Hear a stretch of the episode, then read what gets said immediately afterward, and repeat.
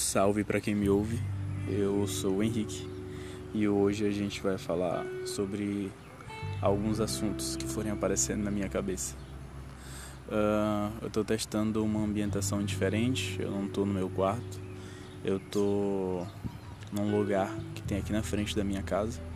Então vocês podem ouvir vários barulhos, desde pássaros, animais, pode parecer uma savana ou uma floresta amazônica, até carros passando ou pessoas conversando no fundo. Então não se assustem e nem deixem a atenção de vocês ser desviada por isso, o que é bem complicado, né?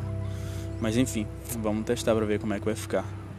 Uh, então, eu estava pensando em algo para conversar com vocês e hoje aconteceram algumas coisas comigo que me levaram a ouvir Arctic Monkeys depois de um tempo sem estar tá ouvindo.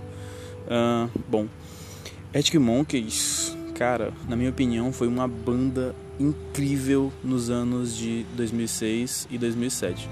Não que hoje em dia seja uma banda ruim, longe disso. Eu ouço muito Arctic Monkeys, uh, talvez não na frequência que eu deveria escutar, pela banda ser tão boa, mas eu ouço sim algumas músicas, virei mexe, rola na minha playlist. O problema também é que minha playlist tem muito, mais muita música, tem mais de 500 músicas. Então, pra rodar alguma música que eu esteja com vontade de ouvir, sem que eu vá lá e coloque ela, é um pouco difícil. E eu tento não escolher a música, eu deixo no aleatório mesmo, sei lá. Às vezes é o destino querendo me falar alguma coisa. Mas e aí, vocês são desses que acreditam que o destino fica colocando música para vocês ouvirem? Reflitam. Então, uh, acho que Monkeys foi uma banda excelente nos anos de 2006 e 2007. Uh, se eu não me engano, em 2006 eles tiveram um álbum Whatever People Say, seguido de mais algumas palavras que eu não me recordo, que tinha uma música que eu me apaixonei e de fato foi a minha primeira vista pela banda, que foi a música Riot Van. Cara, que música! Eu achei simplesmente incrível, tava diferente de tudo que eu costumava ouvir até ali. E eu lembro que a música, a letra da música, falava sobre policiais que ficavam perseguindo alguns garotos que só queriam tomar uma em algum lugar. E em determinado trecho da música, os garotos perguntavam para os guardas por que eles não iam prender bandidos de verdade. E os guardas não sabiam responder.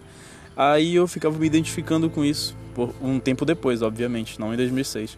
Porque por volta de 2013 foi quando eu comecei a sair com meus amigos, tomar uma, 2013, 2012.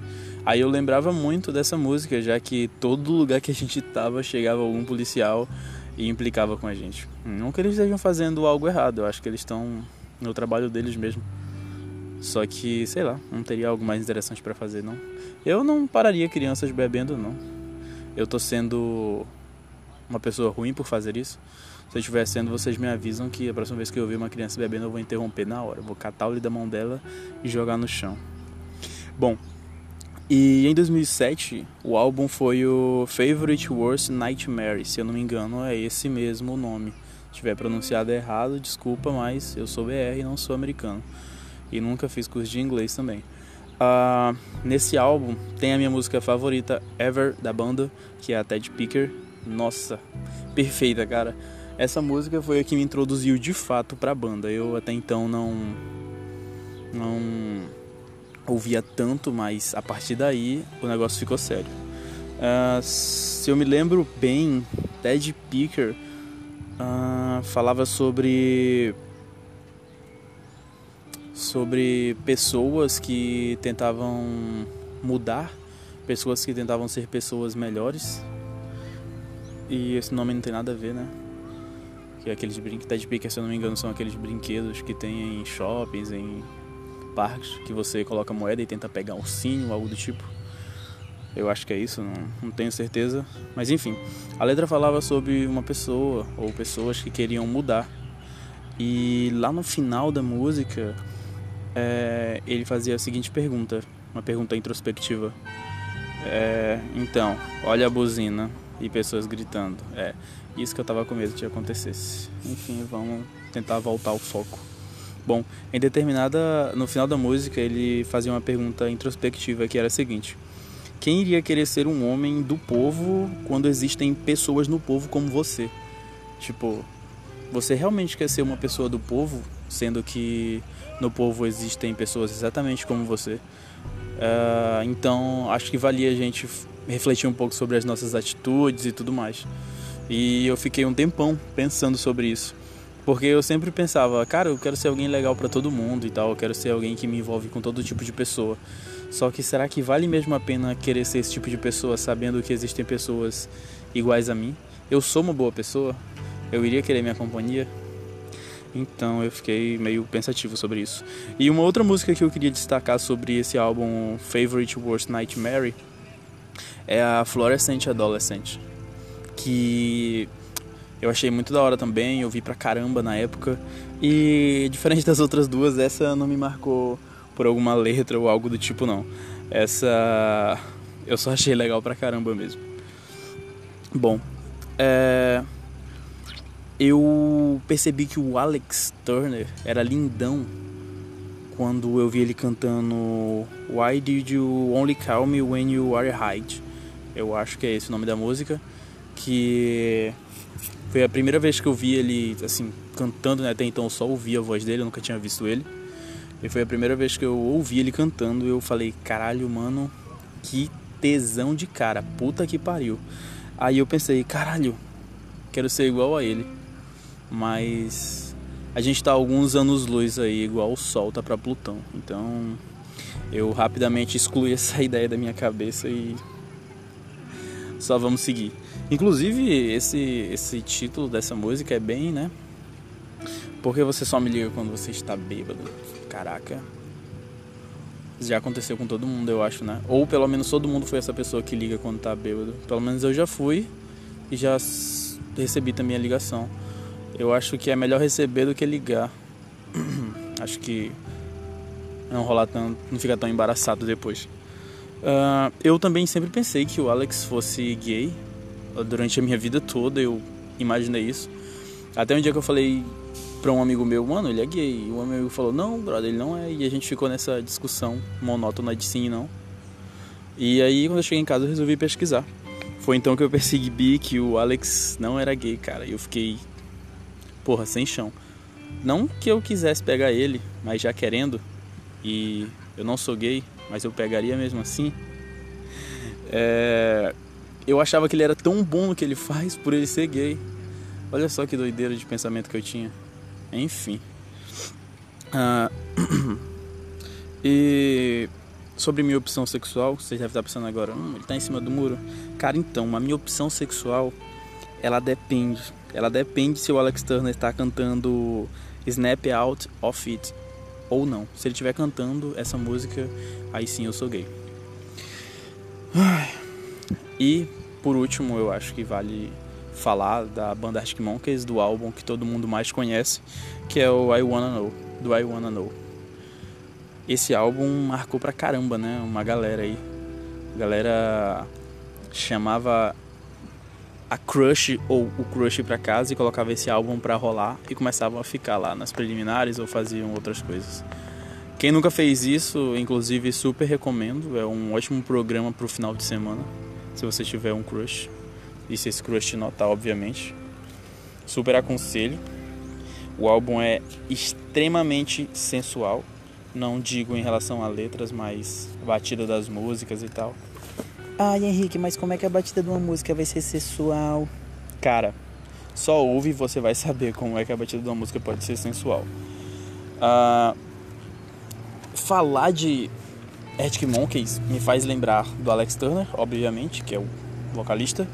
E falar do Alex Turner me faz lembrar de um filme chamado Yellow Submarine, que ele produziu toda o musical do vídeo.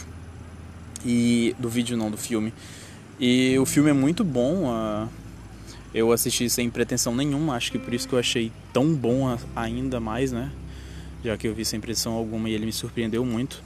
Uh, o filme ele conta a história de dois garotos, um garoto e uma garota, que se apaixonam e o filme faz você ver como uma pessoa pode, sei lá, meio que acabar com a vida de outra e o que é ainda mais incrível, mostra como uma pessoa que você nem conhece, mas que você observa, pode fazer você mudar a sua vida.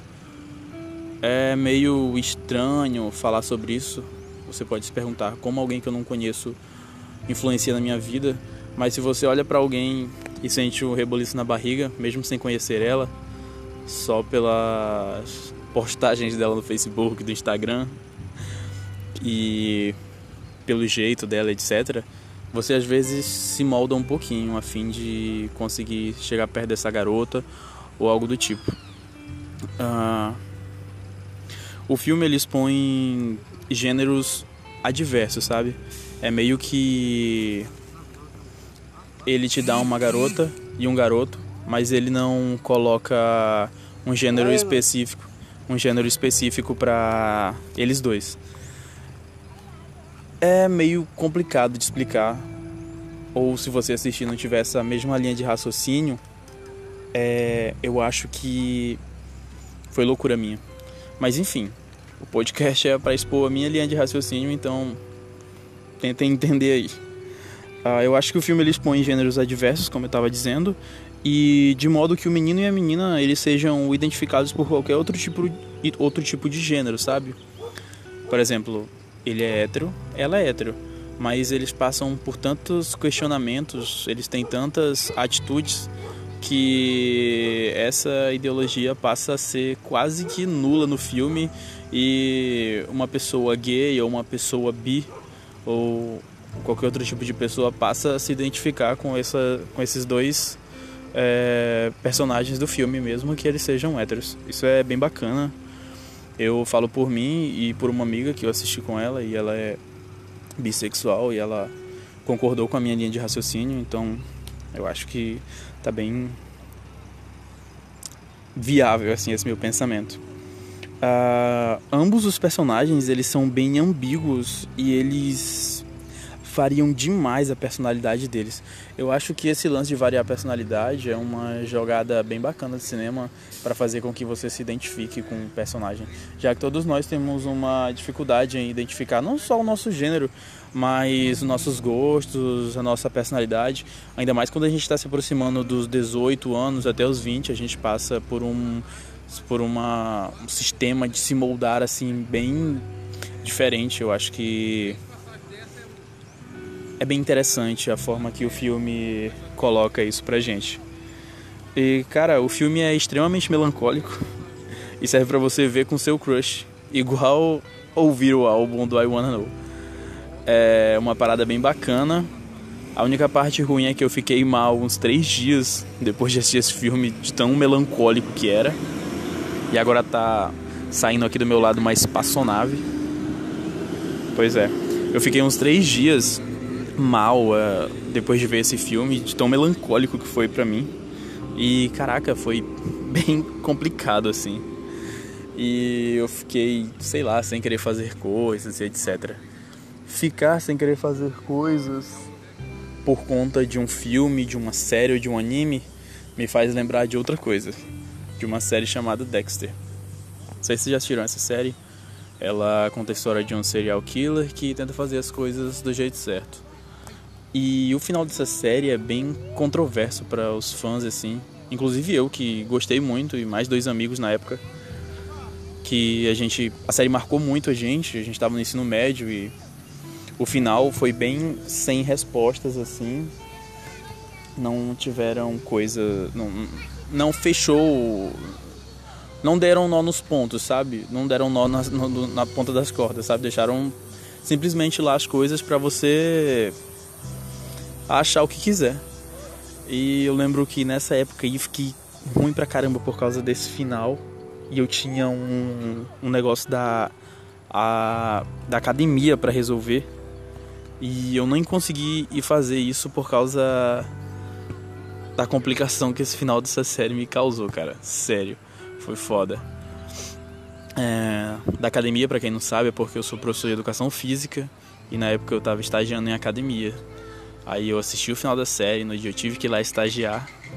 E eu não consegui estagiar, simplesmente. Eu matei o estágio e vazei de lá. E uns amigos apareceram e me chamaram para ir assistir A Morte do Demônio, que é um filme de terror na época. E caralho, que filme ruim da porra. Enfim, A gente foi assistir esse A Morte do Demônio em um cinema que estava tendo em uma escola. Era um cine beneficente para ajudar a galera na formatura. E a gente foi lá. A gente assistiu esse filme. E foi nesse dia que eu vi uma mina de abarreta. Nossa senhora, mina, uma das minas mais lindas que eu já vi na minha vida. Por que eu tô contando isso pra vocês? Eu realmente não sei, cara. Foi só porque veio as ideias e eu fui contando. Enfim, esse de fato foi o primeiro episódio da primeira temporada desse podcast. Eu não sei quando vai sair o segundo, eu não sei quando vai sair o terceiro, eu não sei se vão sair esses outros episódios. Uh, e eu vou postar quando eu me sentir confortável com a ideia de postar. Ou quando eu ficar muito famoso e tiver um milhão de fãs pedindo para eu postar. Ou um ou outro. Tá bom? Tchau.